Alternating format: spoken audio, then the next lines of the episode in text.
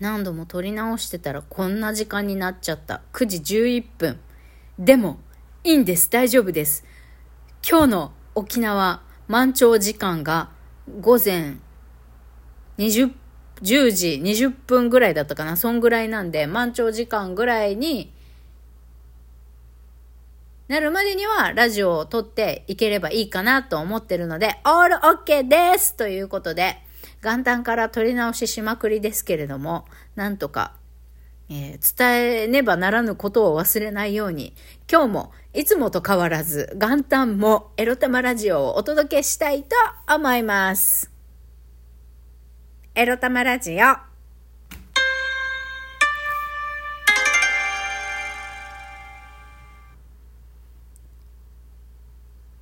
皆様、2024年、やってまいりました。明けましておめでとうございます。そして、おはようございます。みくりです。この番組では、借金持ち独女、うつのケアをしながら、ニャンズたちとのんびりイチャイチャ過ごしております。私、みくりが、沖縄から日々、いろいろいろいろ思うことを配信しております。はい、沖縄、あったかい。今日何度だ ?22 度ぐらい？天気、いいですよ。晴れ。いい感じです。明日はもっと晴れて、降水確率も0%だったかな。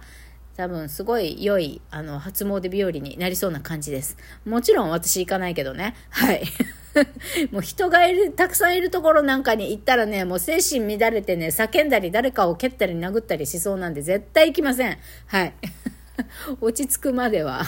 この正月三が日はね、おとなしくして、あの、家にこも、散歩以外は家にこもっていようと思います。はい。では、とえー、新しく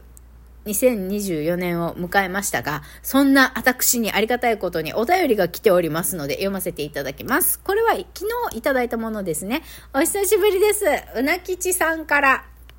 溜まってもなかなか使ってないポイント。せっかくなら頑張ってるみくりさんにあげたいと思いました。大した助けにもならないのかもですが、いつも配信お疲れ様です。これからの新年が良い年になりますように。ということで、素敵花束いただきました。私、お花大好きなんです。ありがとうございます、うなきちさん。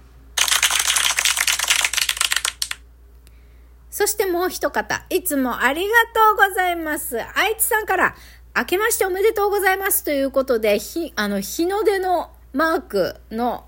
メッセージも入りでいただきました。ありがとうございます。いやいや、皆さん、日の出見に行きました？どうですか？沖縄はですね、今日は7、朝の7時16分が日の出時間だったみたいなんですが、まあ私はそんなこともすっかり忘れて、日の出見に行こうかなって昨日の夜ね、時間をチェックしたり、どこに見に行ったらいいんだろうとかっていうのは考えたんですけど、ふわーって寝て、ふわーって起きたらもう8時半でした。あ、もう終了と思って。まあまあ、いいか、と思って、日の出。なんか、来年再来年とかさ、あの、一緒に誰かと見に行こうよってなった人が出てきた時でいいかなって思いました。ニャンズも連れてね、見に行けたらいいなって思います。はい。では、えー、っと、そうですね。あ ちょ、すいません。いろいろ考え事喋りながらしてたんで頭が抜けてました。早速行きましょう。今日の正月を迎えました。2024年1月1日。今日のテーマはこちらです。新年の抱負も大事だが、にゃんこが飢えているについてお話しします。えっ、ー、と、まずは、まあタイトルにね、グッドニュースとバッドニュースを盛り込みましたが、まずはグッドニュースから。グッドニュースから。えっ、ー、と、新年の抱負ね、まあありきたりですけれども、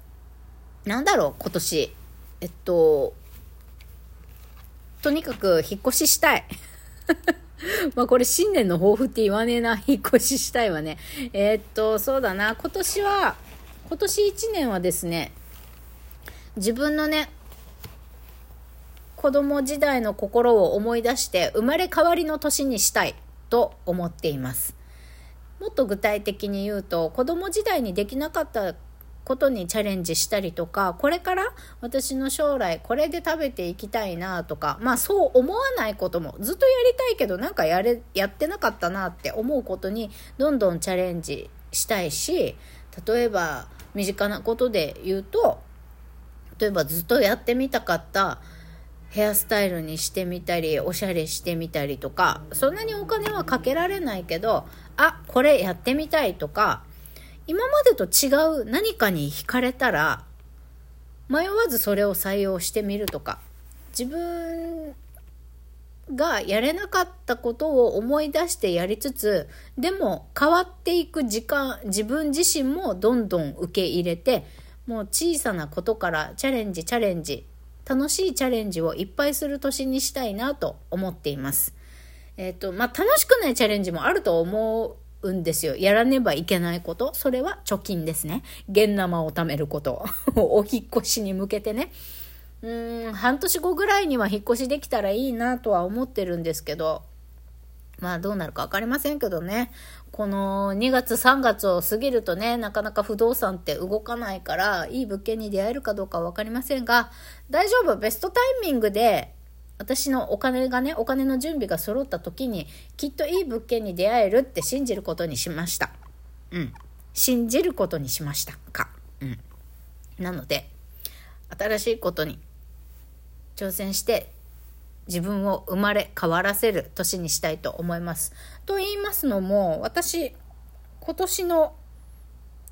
えっ、ー、と、あ、今年の誕生日、今年の5月19日までがパーソナル、数秘術で見た時のパーソナルイヤー22、ものすんげえ破壊と創造が起こる年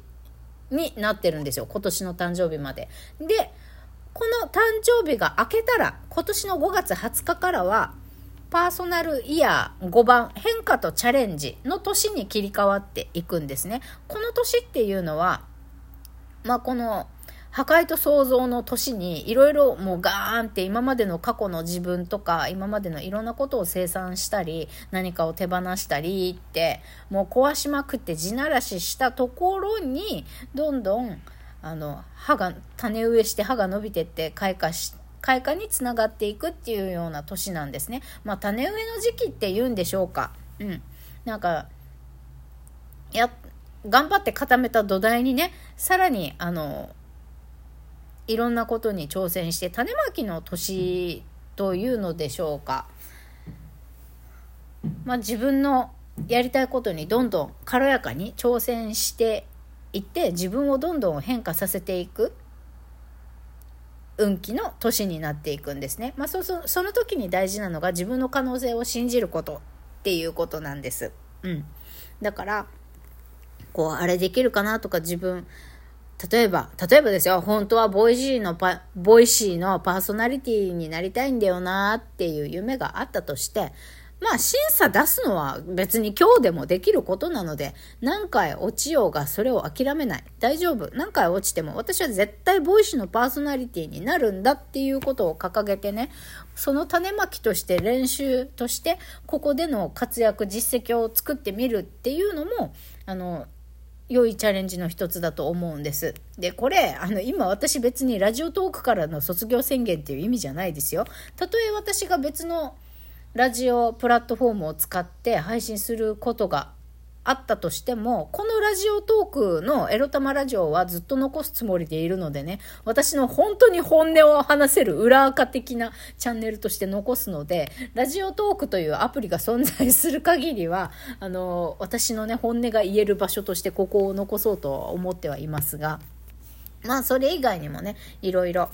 あの、例えば、そうだな、まあ、絵を描くとか何でもいいんですけど、ちっちゃい時にやられたかったこと、あと、私言ったことあったかな？私ね、ちっちゃい時、ファッションデザイナーになりたいって思ってたんですよ。私が小さい頃に一番最初に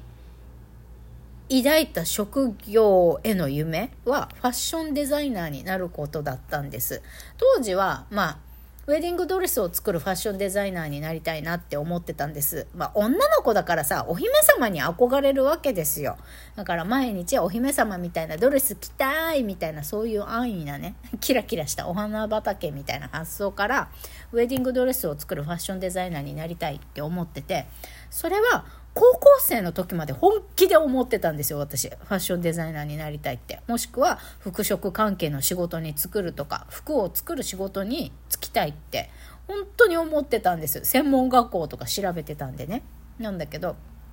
まあ、その夢は別に諦めたわけじゃないけど、自分の服を自分で作るっていうことにチャレンジしたいなって思ってます。だからまずは最初はね、手縫い一直線の手縫いの簡単なやつからとかさ、まあゴム、ゴムのスカート作るぐらいはさ、そんなに多分難しくないはずなので、多分。あの、まあ昔、高校生の時とかね、ちょっと既製服をリメイクしたりとかしてたから、またそれをやってみたいなとか思ってたりします。まあ、そんなんでね自分が昔からやりたいって思ってたこと私は表現活動をずっとやりたいと思っていたので、まあ、服を作ることだったり絵を描くことだったりとかねやりたいなって思ってたので引っ越し終えたらそれをやりたいなって思いますおそらく経済的な余裕がちょっと出てくるのが引っ越ししてからして後からだと思うのでまあ引っ越ししないまでもねやりたいと思ったらやれそうだったらやりますけどそんなんで皆さんの今年の抱負は何ですか？ね。まあ、抱負なんてね、あってもなくてもどうだっていいんですよ。楽しければ幸せだなって思える瞬間がね、あの、小さくても大きくてもたくさんあればあるほどよくって、別に目標も何も決めなくっていいんだとまあ本音のところでは思っています。なので新年の抱負なんてね、別にあってもなくてもどっちでもいいんですけど、私は、まあそういう年にしたいなと思っております。そしてバッドニュース、2日前からにゃんこがね、手作りのあの、クッキーとか作ってるんだけど食べてくれないのよ。それがね、もう、なんか切なくってやるせなくて昨日の夜泣いちゃったんだけど、それをなんとか乗り越えたいと思います。それではまた皆様明日、バイバイ